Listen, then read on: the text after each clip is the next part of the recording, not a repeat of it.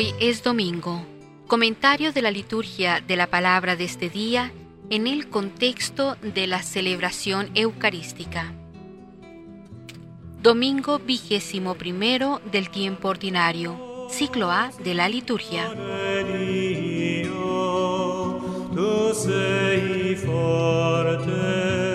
En su caminar fuera de los territorios de Herodes Antifas, Jesús y los doce llegaron a la región de Cesarea de Filipo, donde el Señor recibió la confesión de fe en su mesianismo y divinidad, proclamadas por Simón, quien recibió entonces el sobrenombre de Pedro, roca firme como será la fe del apóstol, primero también en anunciar a Cristo resucitado. Es una fe sobrenatural, gracia de Dios. La primera lectura ayuda a comprender el sentido de las palabras de Jesús a Pedro. Cambiar el nombre a alguien significaba que se le encargaba una misión, así como la entrega de la llave era confiar el poder sobre una casa o un reino. La sección de la carta dedicada a explicar la infidelidad de Israel termina con un himno a la misericordiosa sabiduría de Dios, que ha preordenado una ayuda recíproca entre los judíos y los gentiles en sus esfuerzos para asegurarse la salvación.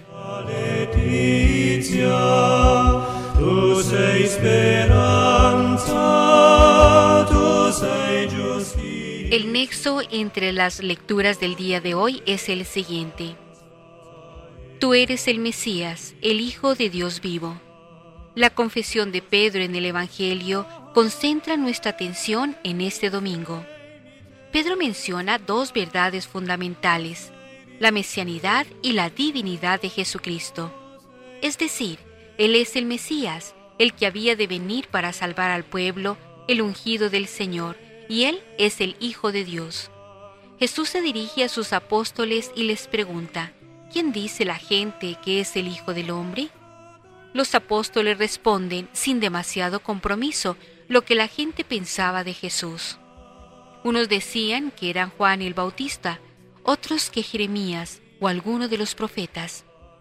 En efecto, Jesús ya había realizado varios milagros y había ofrecido diversas predicaciones. Su fama empezaba a extenderse.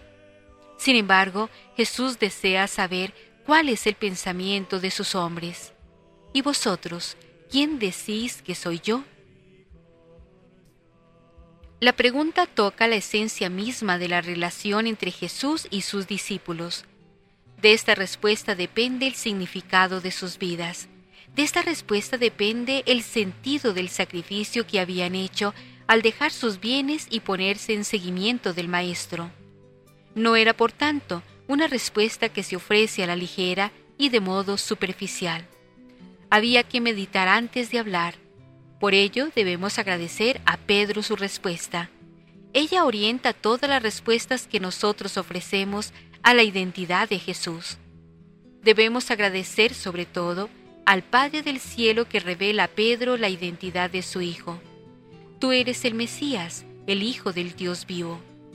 Jesús es el Mesías, es decir, aquel que Dios ha ungido con el Espíritu Santo para realizar la misión de la salvación de los hombres y su reconciliación con Dios. Jesús es quien viene a instaurar el reino de Dios, el esperado por las naciones. Jesucristo es el Hijo de Dios vivo, en este caso la palabra. Hijo de Dios no tiene solo un sentido impropio en el que se subraya una filiación adoptiva, sino un sentido propio. Es decir, aquí Pedro reconoce el carácter trascendente de la filiación divina.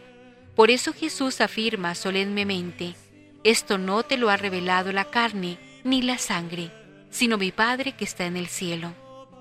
No se equivoca Pablo al exponer, después de una larga meditación sobre el misterio de la salvación, que los planes divinos son inefables.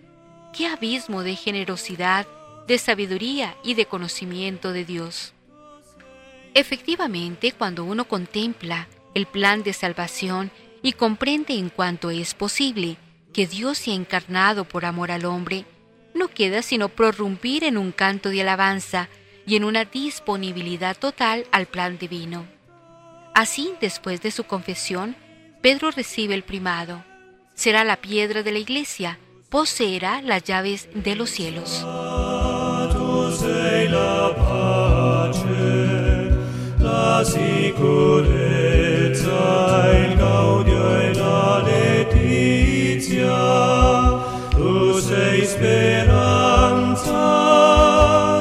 La primera lectura que se nos propone en este día es del libro del profeta Isaías, capítulo 22, versículos del 19 al 23.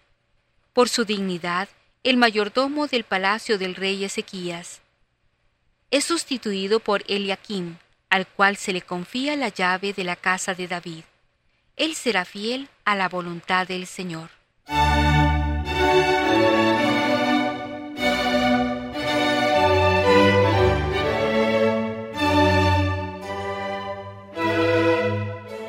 El salmo responsorial en el día de hoy es el Salmo 137, al que nos unimos diciendo, que tu mano proteja a tu escogido, al hombre que tú fortaleciste.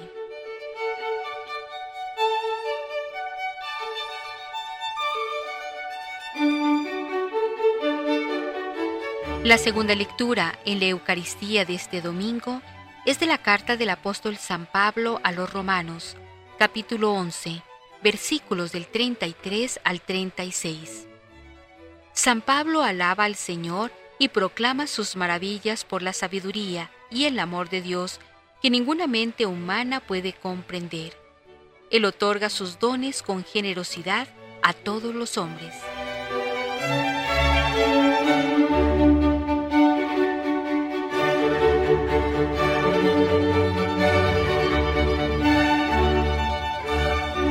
Del apóstol San Mateo, capítulo 16, perícopa 18, está tomado el canto al Evangelio.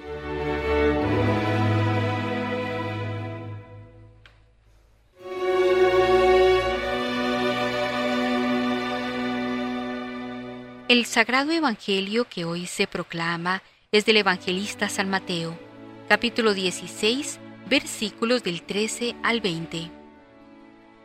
Pedro, dócil a la gracia, reconoce en Jesucristo al Hijo de Dios. Por esto Jesús mismo le confía las llaves del reino de los cielos, es decir, la misión de ser guía de su iglesia.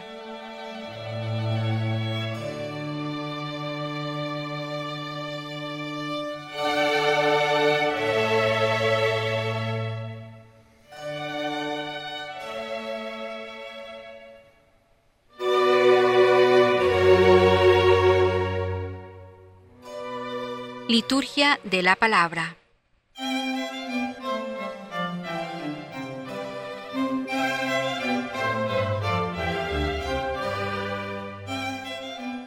Lectura del libro del profeta Isaías. Profecía del Señor para Sebna, superintendente del palacio.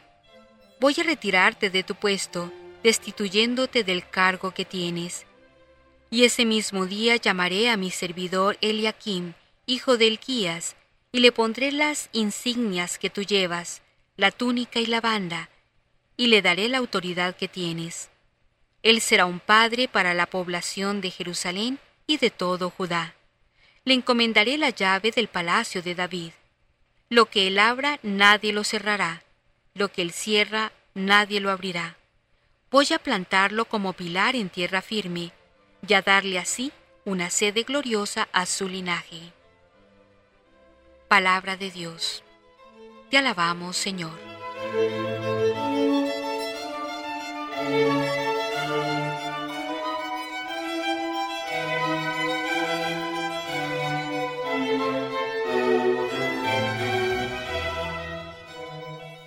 Que tu mano proteja a tu escogido, al hombre que tú fortaleciste.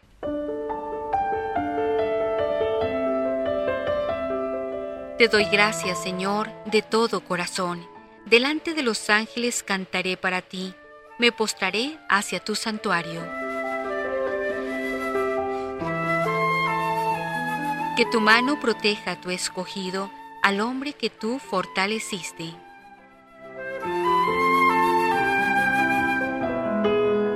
Daré gracias a tu nombre por tu misericordia y tu lealtad. Cuando te invoqué me escuchaste acreciste el valor de mi alma.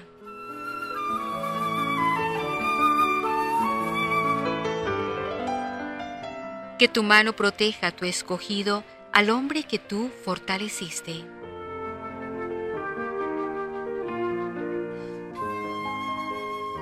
El Señor es sublime, se fija en el humilde y de lejos conoce al soberbio.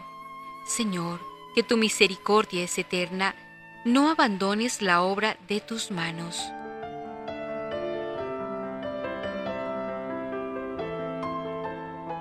Que tu mano proteja a tu escogido, al hombre que tú fortaleciste.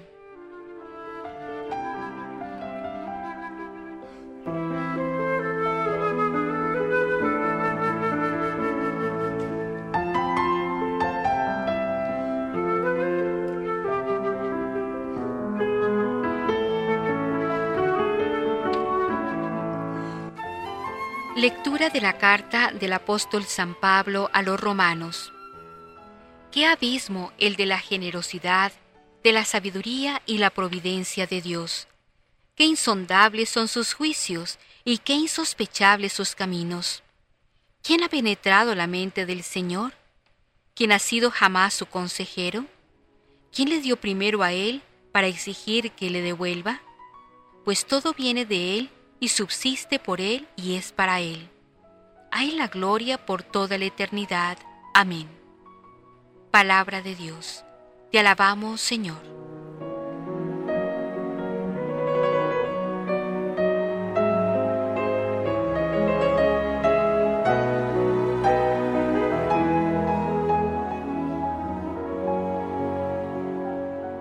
Aleluya, aleluya.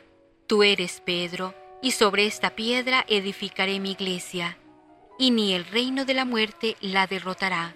Aleluya.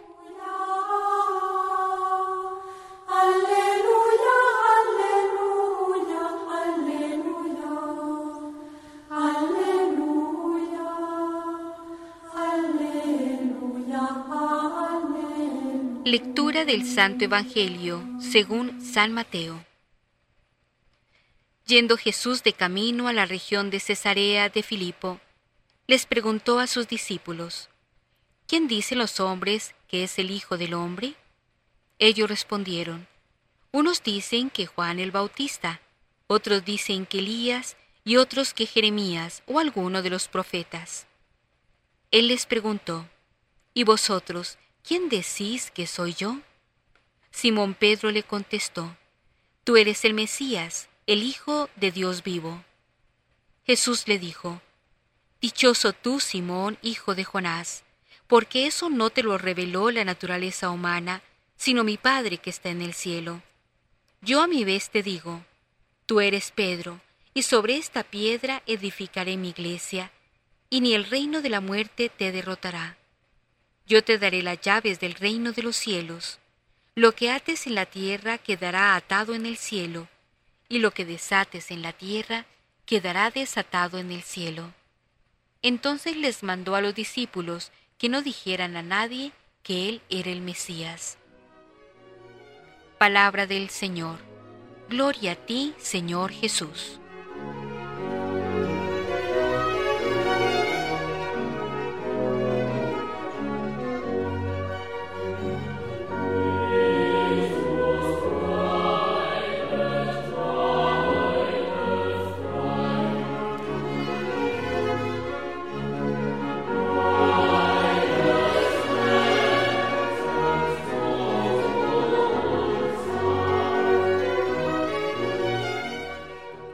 Comentarios.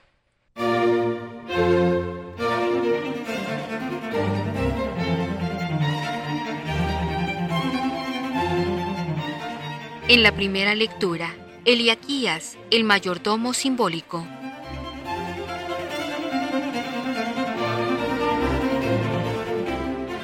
Todos los detalles de la presente perícopa son tan rigurosamente históricos que resulta difícil precisar si nos encontramos ante un oráculo profético o ante una descripción histórica. Por el profeta Isaías capítulo 36, versículos 3, 11 y 22, sabemos que Eliaquías sucedió como mayordomo a Sobná, que había caído en desgracia de Ezequías, quizás por Egiptófilo, cosa poco grata al rey. Sin embargo, algo debió de pasar cuando, lejos de desaparecer de la escena cortesana, lo encontramos como secretario del Estado del Rey, cargo muy similar al hasta entonces ejercido. Lo importante de todo este complejo engranaje cortesano no fueron tanto los acontecimientos en sí mismos, cuanto la carga de esperanza, casi diríamos mesiánica, que Isaías depositó sobre el futuro nuevo mayordomo Eliaquías.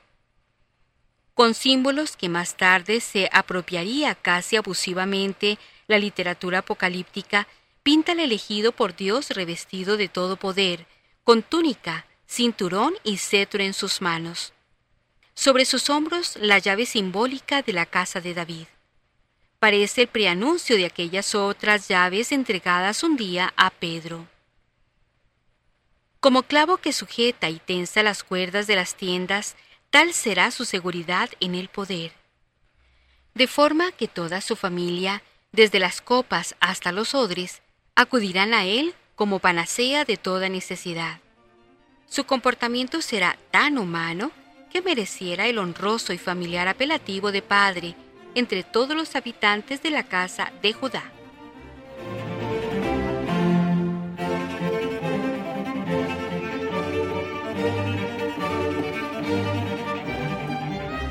Estaríamos tentados a ver en esta descripción tan elogiosa un anuncio mesiánico, si el mismo Isaías no hubiera añadido posteriormente el versículo 24 la destitución y fin de Eliaquías y toda su casa.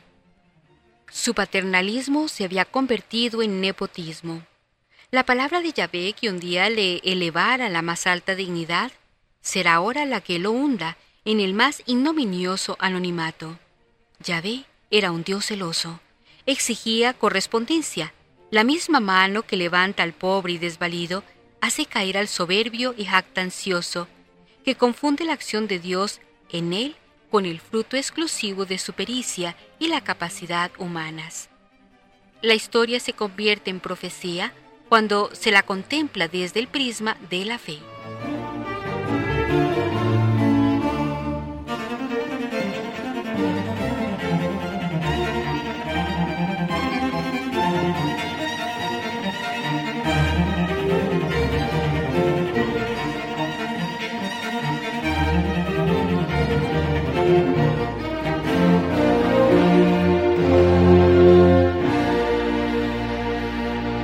La segunda lectura, Jesús es incluso para los ateos.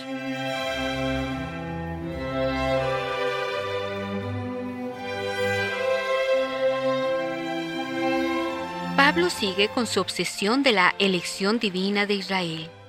En definitiva, lo que viene a decir es esto.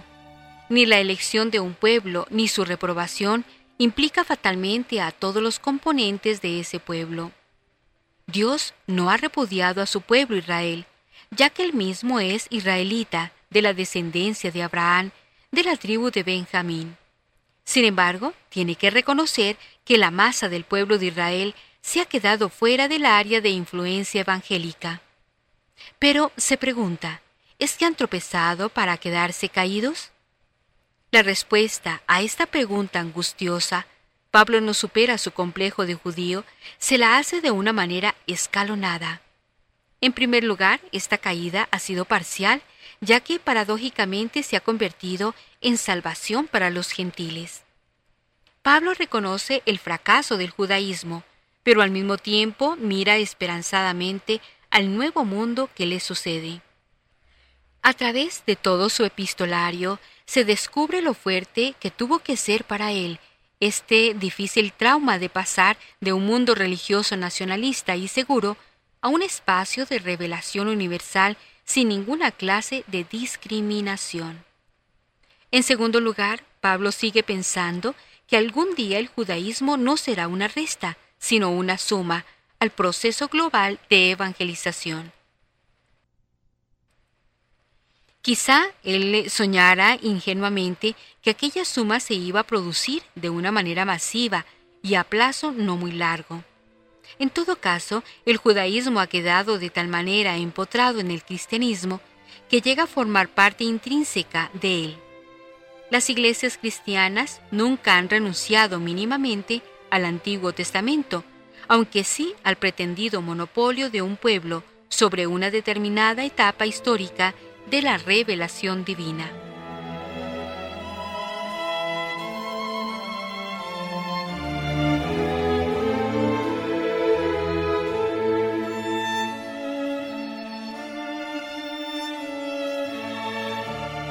Pero, a pesar de todo, Pablo sigue soñando con un ingreso masivo de Israel en la iglesia.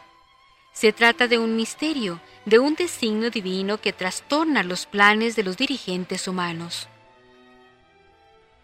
Pablo tiene por delante un cuadro sociológico muy determinado. Dos comunidades religiosas profundamente rivales, judíos y cristianos. Él ha optado claramente por el cristianismo, superando todas las profundas dificultades psicológicas por las que tenía que atravesar un judío super ortodoxo pero al mismo tiempo tiene miedo que se realice un transfer, o sea, que las comunidades cristianas cometan el mismo fallo de encerramiento en sí mismas y de arrogancia espiritual de que han dado prueba los judíos. No sea que os creáis superiores. No, los cristianos no son superiores, y para demostrarlo ahí queda en el aire ese misterio divino, que el encallamiento ha sobrevenido a Israel parcialmente, mientras que el conjunto de los gentiles va entrando. Pero al final, cuando menos se piense, el pleno de Israel será salvado. La supervivencia de Israel es interpretada por Pablo como un contrapeso providencial a la nueva tentación de elitismo en la que fácilmente podrían caer las comunidades cristianas. Según esto, un ecumenismo excesivamente unitario no sería muy deseable, los grupos humanos, sobre todo religiosos, siempre tendrán la tentación de constituirse en los únicos y ejercer por ello una auténtica dictadura espiritual sobre las conciencias humanas. El gran misterio es precisamente la supervivencia del pluralismo. El ver que al lado de mi comunidad hay otro grupo religioso que se dirige a Dios y al que Dios no le niega sus dones. Esto no supone una renuncia a la fe que se posee, ni mucho menos. El cristianismo de suyo debería ser pluralista. Jesús mismo no puede ser monopolizado por el grupo legítimo que lo sigue. Maestro, hemos visto a uno que estaba arrojando demonios en tu nombre, uno que no es de nuestro grupo, y queríamos impedírselo porque no era de nuestro grupo. Pero Jesús dijo, no se lo impidáis, que quien no está contra nosotros en favor nuestro está. Marcos 9, 38, 39. Jesús es incluso para los ateos.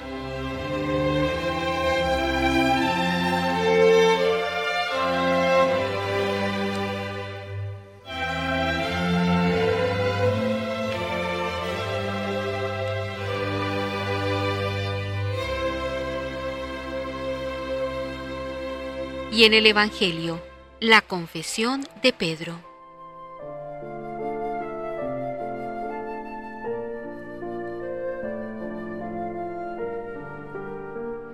¿Quién es este a quien obedecen el viento y el mar? ¿Quién es Jesús? Jesús pregunta qué opinión tienen los hombres de él. Sin embargo, habla del Hijo del Hombre. La identificación entre Jesús y el Hijo del Hombre no puede ser más clara. El interrogante abierto en tiempos de Jesús sigue igualmente abierto en nuestros días, porque la respuesta al mismo puede darse en última instancia desde dos únicos puntos de vista. El punto de vista de los hombres, la apreciación humana sobre este personaje de la historia, y el punto de vista de Dios, el de la revelación y el conocimiento sobrenatural. Estas dos únicas posibilidades se hallan acentuadas en el texto en la contraposición clara e intencionada entre lo que piensan los hombres y lo que pensáis vosotros. El relativo éxito que había tenido Jesús en Galilea hizo reavivar las esperanzas. ¿Quién era? Lo normal era que se pensase en alguna de las figuras extraordinarias que según la tradición o las leyendas judías debían volver antes de hacer su aparición el Mesías. El Bautista con su atuendo y predicación penitencial, con sus exigencias de conversión, había causado profunda impresión en el pueblo. Jesús podía ser como la reencarnación del Bautista. Podría ser también Elías, Jeremías o cualquiera de los profetas. Esta era la opinión de la época. Hasta este nivel de reconocer en Jesús a un profeta, una personalidad extraordinaria, no es difícil llegar. En la valoración de la persona de Jesús hecha a través y a lo largo de la historia, todos prácticamente han llegado a reconocerlo en este nivel.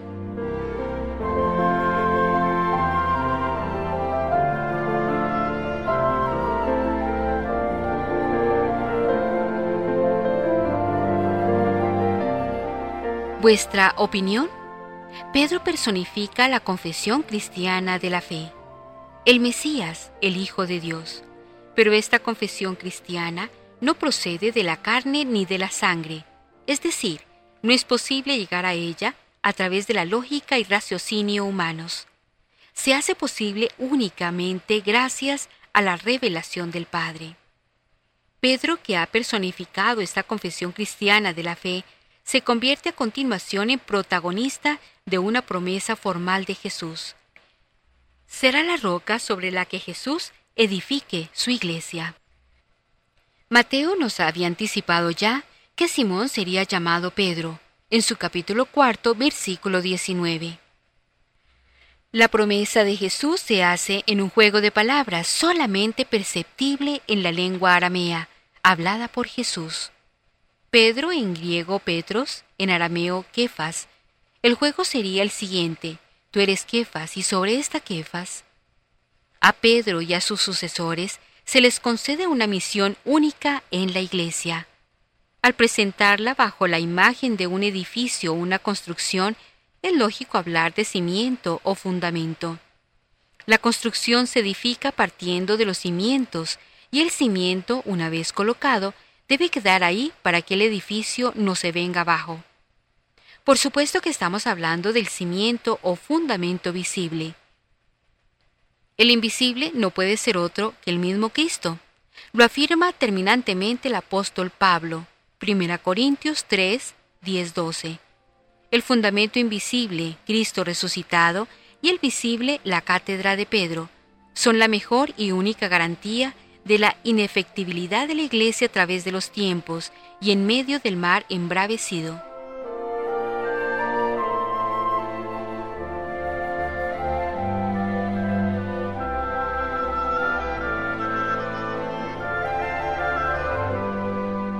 El poder especial de Pedro se expresa con dos metáforas, la de las llaves, que simboliza la autoridad sobre la casa, y la de atar y desatar, que simboliza lo prohibido y permitido.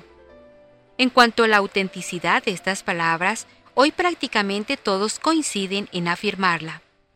Un interrogante que a otro nivel podría abrirse es si el evangelista Mateo reproduce exactamente lo ocurrido en aquel momento histórico de la confesión de Pedro, o el texto supone un enriquecimiento y profundización del misterio de Jesús y de la Iglesia, a la luz de la resurrección y de las primeras experiencias del cristianismo naciente. Porque de hecho, es Mateo el único que habla con esta claridad y profundidad. La confesión de Pedro en la narración de Marcos no va más allá de reconocer en Jesús al Mesías. Marcos 8:29, que es muy distinto a confesarlo Hijo de Dios, y silencia lo relativo a la promesa hecha a Pedro. Lo mismo hace Lucas, Lucas 9:20. Y el cuarto Evangelio refiere también una confesión de fe en labios de Pedro, aunque en distintas circunstancias. Juan 6, 67, 69. Pero Juan va por caminos completamente distintos, como es habitual en él.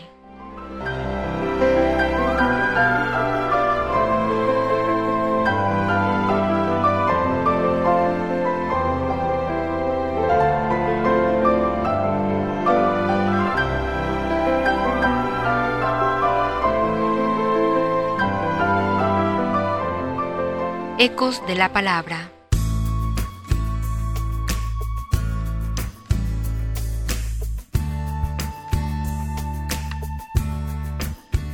¿Qué imagen tenemos de Jesús? Jesús se dirige hacia un pueblo y por el camino hace a sus discípulos una doble pregunta. ¿Quién dice la gente que es este hombre? ¿Y ustedes, quién dicen que soy yo? Todos coinciden en que Él es un gran hombre, ya sea de la talla de Juan Bautista o de un profeta como Elías, o como los conocidos en el pasado, que debe preceder la llegada del Mesías. Pedro le contesta, Tú eres el Mesías, el Hijo del Dios vivo. Y el Señor le dice que es bienaventurado, porque eso no se lo ha revelado sino su Padre. Jesús lo felicita por esta confesión y le da el encargo de ser la roca sobre la que edificará su iglesia. La pregunta de Jesús nos sigue interpelando hoy. ¿Quién es Jesús para nosotros? ¿Qué lugar ocupa en nuestra vida? Es esa persona que vivió hace más de dos mil años, que fue un hábil predicador, que hizo prodigios y nos dejó unas máximas, pero ¿se ha quedado diluido en la historia? ¿O es, es mi Salvador misericordioso, mi amigo, mi hermano, mi confidente, quien quiere mi bien, mi felicidad, quien me acompaña y me anima siempre? Es aquel a quien encuentro en la Eucaristía y en la palabra, es el alimento y el centro de mi vida? No todos tenemos la misma opinión de Jesús, debido a lo inagotable de su personalidad, ya que cada uno de nosotros nos hacemos una imagen de Él según nuestros intereses, nuestra psicología, nuestro medio social y marcados por la formación religiosa que hemos recibido. La imagen de Jesús que podemos tener tiene importancia decisiva, pues condiciona la imagen de Dios, nuestra fe y toda nuestra vida. Una imagen empobrecida, parcial o falsa de Jesús nos conduciría a una vivencia pobre, parcial o falsa de la fe y de la vida. También hoy preguntémonos, ¿quién soy yo para los demás? ¿Testimonio o antitestimonio? ¿Infundo ánimo, esperanza o tristeza y pesimismo? ¿Sigo a Jesús o adoro los ídolos de turno? ¿Confieso a Jesucristo como el Hijo de Dios, el Señor de mi vida, como el rostro de Dios que puedo conocer y único Salvador del hombre?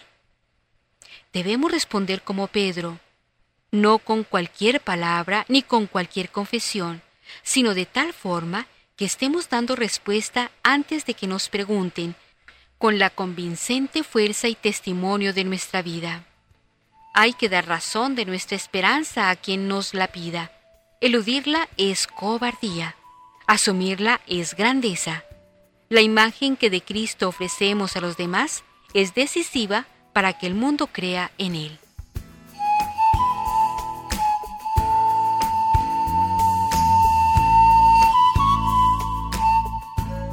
Bien, veamos rápidamente el mensaje doctrinal de nuestras lecturas. Meditemos primero que todo en esta afirmación. Jesús es el Mesías. La palabra Mesías significa ungido.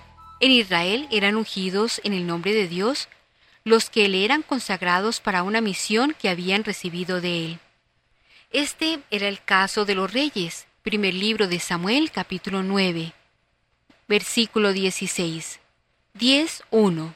16.1 y 12 y 13, y el primer libro de Reyes 1.39. De los sacerdotes, Éxodo 29.7, Levítico 8.12, y excepcionalmente de los profetas, primero Reyes 19.16. Este debería ser por excelencia el caso del Mesías, que Dios enviaría para instaurar definitivamente su reino. Salmo 2, versículo 2. Hechos 4, 26, 27. El Mesías debía ser ungido por el Espíritu del Señor. Isaías 11.2. A la vez como rey y sacerdote. Zacarías 4.14 y 6.13. Pero también como profeta. Isaías 61.1. San Lucas 4, 16, 21. Jesús cumplió la esperanza mesiánica de Israel en su triple función de sacerdote, profeta y rey Catecismo de la Iglesia Católica, numeral 436. Los ángeles anunciaron a los pastores, os ha nacido en la ciudad de Belén un Salvador que es Cristo, el Mesías, el ungido. Lucas 2, 11. Jesús es quien el Padre ha santificado y lo ha enviado al mundo. Esta consagración mesiánica manifiesta su misión divina. Jesús ha venido para glorificar al Padre y salvar a los hombres, siguiendo el plan divino. Muchos de sus contemporáneos descubrieron en Jesús al Mesías que había de venir. Simeón, Ana, las gentes que lo aclamaban hijo de David. Sin embargo, el estilo de Mesías que Jesús encarna choca fuertemente con las esperanzas de los sumos sacerdotes, quienes esperaban un mesianismo de poder político. Ver a un Mesías humilde que habla de pobreza, de sufrimiento, de bienaventuranzas, resultaba para ellos algo incomprensible. Los mismos apóstoles en el momento de la Asunción expresan su esperanza de que Jesús manifieste todo su poder. Señor, ¿es en ese momento cuando vas a restablecer el reino de Israel? Hechos 1.6.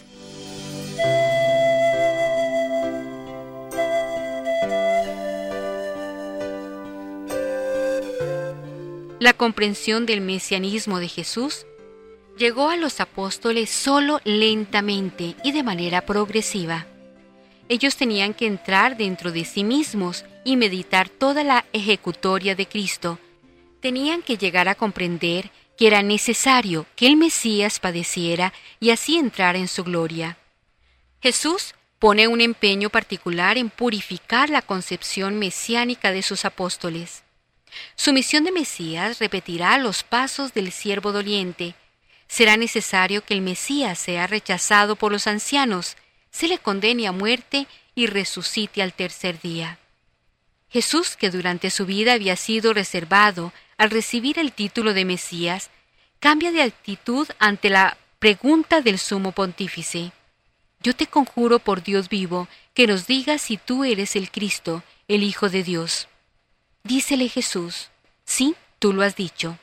Y yo os declaro que a partir de ahora veréis al Hijo del Hombre sentado a la diestra del poder y venir sobre las nubes del cielo. Mateo 26, 64. ¿No es verdad que nosotros, como los apóstoles, tenemos que purificar nuestra concepción sobre Cristo, sobre su misión, sobre su seguimiento? ¿No es verdad que también nosotros debemos entrar en el misterio de Cristo y ver que Él es la cabeza y que nosotros somos sus miembros, y lo que ha tenido lugar en la cabeza, ¿lo reproducirán también los miembros? En el fondo se trata de descubrir el sentido de la misión de la propia vida, el sentido de la donación por el amor en el sacrificio, el sentido del amor a la verdad para dar gloria a Dios y a los hombres. Dar gloria a Dios, este podría ser el lema de la vida del cristiano. Estás injertado en la vida de Cristo, el ungido, perteneces a un sacerdocio real, eres pueblo de su propiedad. Da gloria a Dios con tu vida, con tus sacrificios, tus sufrimientos, con tus alegrías y con tu muerte.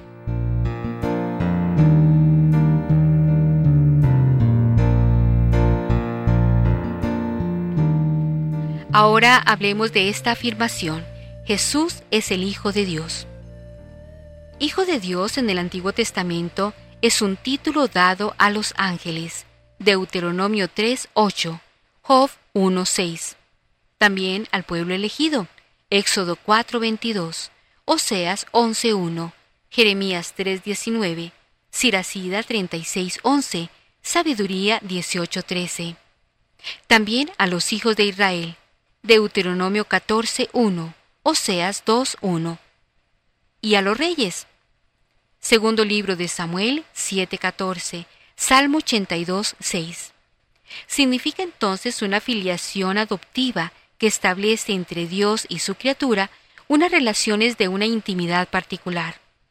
Cuando el rey Mesías prometido es llamado Hijo de Dios, primer libro de Crónicas 17:3, Salmo 2:7, no implica necesariamente, según el sentido literal de esos textos, que sea más que humano. Los que designaron así a Jesús en cuanto Mesías de Israel, Mateo 27:54, quizás no quisieron decir nada más. Lucas 23:47. Y también nos habla de esto el Catecismo de la Iglesia Católica en su numeral 441.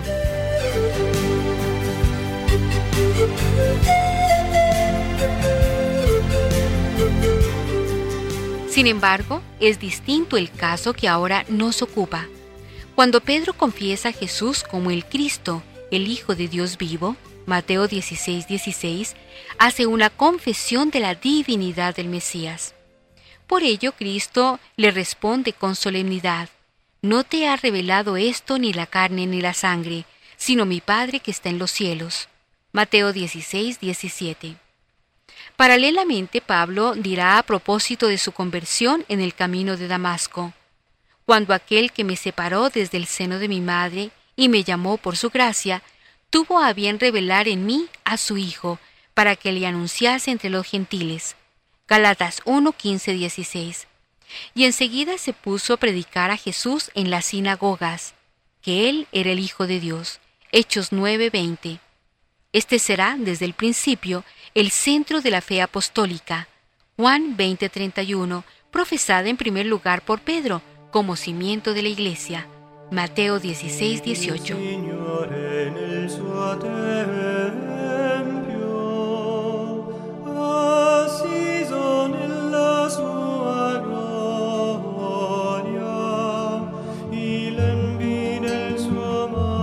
Si Pedro pudo reconocer el carácter trascendente de la filiación divina de Jesús Mesías, es porque éste lo dejó entender claramente.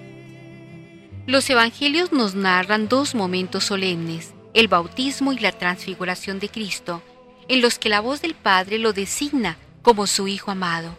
Mateo 3:17 y 17:5. Jesús se designa a sí mismo como el Hijo único de Dios, Juan 3:16, y afirma mediante este título su preexistencia eterna, Juan 10:36. Pide la fe en el nombre del Hijo único de Dios, Juan 3:18. Esta confesión cristiana aparece ya en la exclamación del centurión delante de Jesús en la cruz. Verdaderamente este hombre era hijo de Dios. Marcos 15:39, porque solamente en el misterio pascual es donde el creyente puede alcanzar el sentido pleno del título Hijo de Dios. El mundo actual también encuentra dificultades para comprender la divinidad de Cristo. En el común de los creyentes parece oscurecerse esta verdad fundamental de nuestra fe. El credo que rezamos cada domingo afirma la divinidad de Cristo. Creo en Jesucristo, Hijo único de Dios, nacido del Padre antes de todos los siglos, Dios de Dios, luz de luz. Es necesario que nuestro sacerdote ayude a las personas a descubrir la maravilla del plan divino y la profundidad de la encarnación. Dios en su inmenso amor quiso hacerse uno como nosotros para llevarnos al Padre.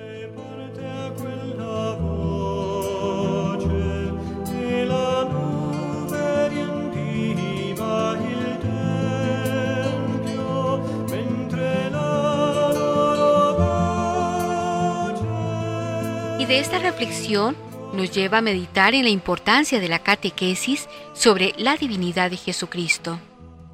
Los medios de comunicación como el periódico, los libros, las revistas, la televisión, el cine, etc., ofrecen no pocas veces una visión deformada de Cristo. Se le presenta como un hombre magnífico, de grandes ideales, pero un simple hombre cuya doctrina puede parangonarse con la de otros grandes personajes o líderes religiosos. No se dice nada de su divinidad, se esconde o se desvirtúa. Nuestros fieles están expuestos a todo este tipo de información o mejor desinformación. Es pues importante y casi urgente echar mano de todos los medios a disposición para hacer una adecuada catequesis sobre este punto esencial de la fe catequesis infantil que arranca desde el hogar materno, pero que encuentra un momento privilegiado en las catequesis para la primera comunión. Las primeras nociones aprendidas en el hogar materno, bajo el calor del hogar, no se olvidan, penetran suave y definitivamente en el alma, y nos acompañan durante todo el derrotero de la vida. Catequesis juvenil, donde se plantean los problemas más serios de la vida y se abre el abanico de la existencia. Es el momento en el que se descubre el propio yo y se establece un diálogo profundo con Cristo Señor. Catequesis para adultos, cuando han pasado ya las primeras etapas de la vida, se han ido cristalizando las posturas y disposiciones del hombre y de la mujer, y la persona se encuentra en un momento de ajustes profundos de su existencia. ¿Cuánto bien haremos al hombre al mostrarle que Cristo es el Hijo de Dios, que vino a la tierra por salvarlo y reconciliarlo con el Padre? Mostrar que Él es la revelación del Padre y que en Él tenemos acceso al cielo, a la vida eterna. Esta es la esperanza que vence cualquier pena y desafío de la vida.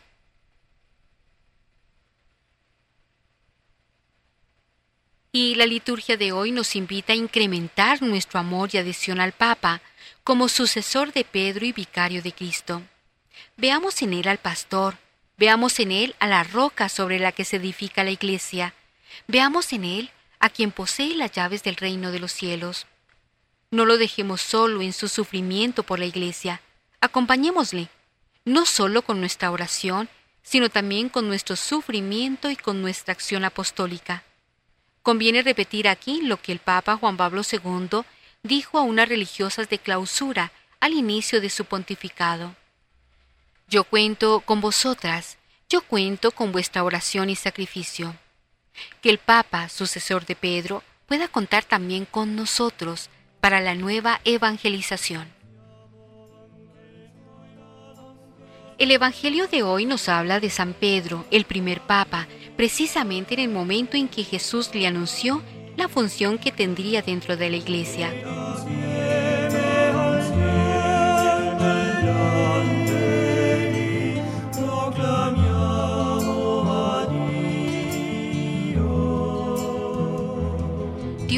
Es el origen, el guía y la meta del universo. A la gloria por los siglos. ¿Cómo podemos nosotros alabar, bendecir y dar gracias a Dios como Él se merece, por ser Él quien es, por lo que ha hecho por nosotros y por lo que nos promete como herencia eterna? Por nuestra cuenta no podemos, ni tenemos palabras, ni somos capaces de hacer algo que se corresponda con la grandeza de Dios. Por eso le damos gracias y le bendecimos por medio de Jesucristo, su Hijo y hermano nuestro. Nuestra verdadera alabanza y acción de gracias a Dios origen, guía y meta del universo, es la Eucaristía, porque en ella Jesucristo actualiza, hace presente, su gran alabanza al Padre, que es la obra de nuestra salvación. Vivimos en una época en que todo lo que se dice, se escribe o se debate son opiniones, meras opiniones. No hay ninguna verdad, y el que se atreve a sostener una verdad rápidamente lo declaran dogmático, intolerante, peligroso para la convivencia. Jesús quiso saber en qué opinión le tenía la gente, qué pensaban de él, qué eco tenía su predicación. La gente le estimaba, lo tenía en alta consideración. Para unos era Juan Bautista, aquel a quien Herodes había mandado decapitar, en opinión de otros era Elías, aquel profeta que fue arrebatado al cielo en un carro de fuego, y ahora había vuelto a la tierra. Algunos decían que era Jeremías u otro de los antiguos profetas. En resumidas cuentas, para la opinión común, Jesús era un profeta, un gran profeta. No estaba mal, desde luego, pero el relato evangélico nos enseña que en cuestiones importantes no podemos fiarnos de la opinión pública, que suele ser engañosa, aunque venga revestida de alabanzas. Quedarnos únicamente con las opiniones significa resignarnos a no alcanzar la verdad y por tanto a vivir a impulsos de lo que hoy dice uno y mañana el otro, de lo que se escucha por la radio o se ve por la televisión. Vivir de opiniones es asumir como buena la dictadura del relativismo, denunciada por el cardenal Ratzinger al empezar el cónclave que lo eligió papa. Porque si todo es opinable, si no hay ninguna verdad, Tampoco existe el bien ni el mal, entonces todo es relativo, y cada uno hace lo que le apetece, y lo que le conviene en cada momento. No podemos quedarnos en las opiniones, sino que tenemos que esforzarnos en llegar a la verdad, lo resalta Jesús cuando se dirige directamente a los discípulos, testigos de su predicación y de sus obras. ¿Y vosotros? ¿Quién decís que soy yo? Jesús nos exige dar el paso de lo que dicen los demás a lo que tengo que decir yo en cuanto discípulo. En nombre de todos, Pedro responde, Tú eres el Mesías, el Hijo de Dios vivo. Jesús no es lo que dice la gente, por mucho y bueno que piensen de él. Jesús es ciertamente un gran profeta, pero es mucho más. Es el Mesías anunciado, es el Hijo de Dios. Esta es la confesión de fe central de la religión cristiana. Somos cristianos porque confesamos que Jesucristo es el Mesías, el Hijo de Dios vivo. Esta es la verdad de fe que nos constituye como cristianos. Aquí no nos encontramos ante una opinión más sobre Jesús, sino ante la verdad de Jesús. Pero, ¿cómo ha podido Pedro llegar a profesar esta verdad? Evidentemente, no por su cuenta, ni menos por su sabiduría. Esta confesión de fe es inspirada y sostenida por Dios mismo. ¿Y tiene que ser así? Pues como dijo Jesús, nadie conoce al Hijo sino el Padre, y al Padre no le conoce más que el Hijo, y aquel a quien el Hijo se lo quiera revelar. En esta ocasión el Padre le reveló a Pedro quién era en verdad Jesús, y a través de él a todos nosotros.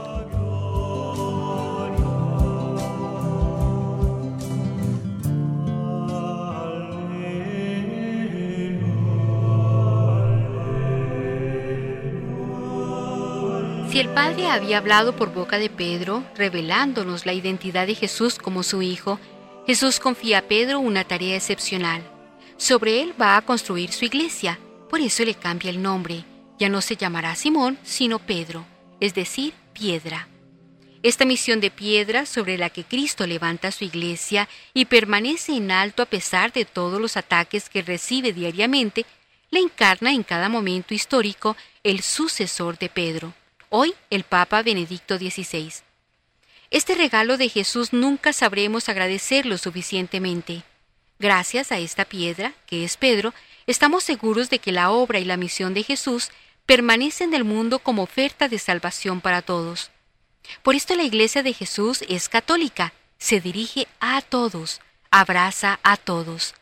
Gracias a Pedro estamos ciertos de que los poderes del infierno, por muy poderes que sean y lo son, no podrían abatir la iglesia del Señor.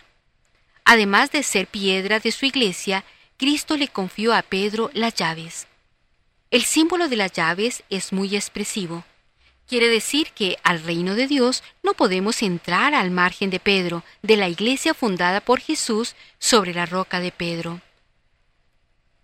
A él le ha confiado el Señor su propia misión reconciliadora, el perdón de los pecados, esto es, desatar al hombre de las cadenas del pecado, pero también la de atar, o sea, es comulgar, apartar de la comunión eclesial cuando uno se obstina en obrar contra la verdad del Evangelio.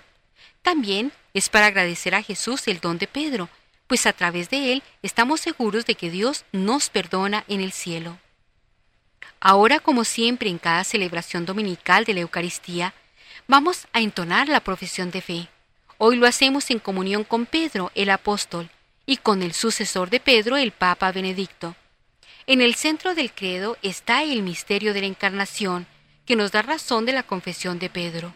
Tú eres el Mesías, el Hijo de Dios vivo.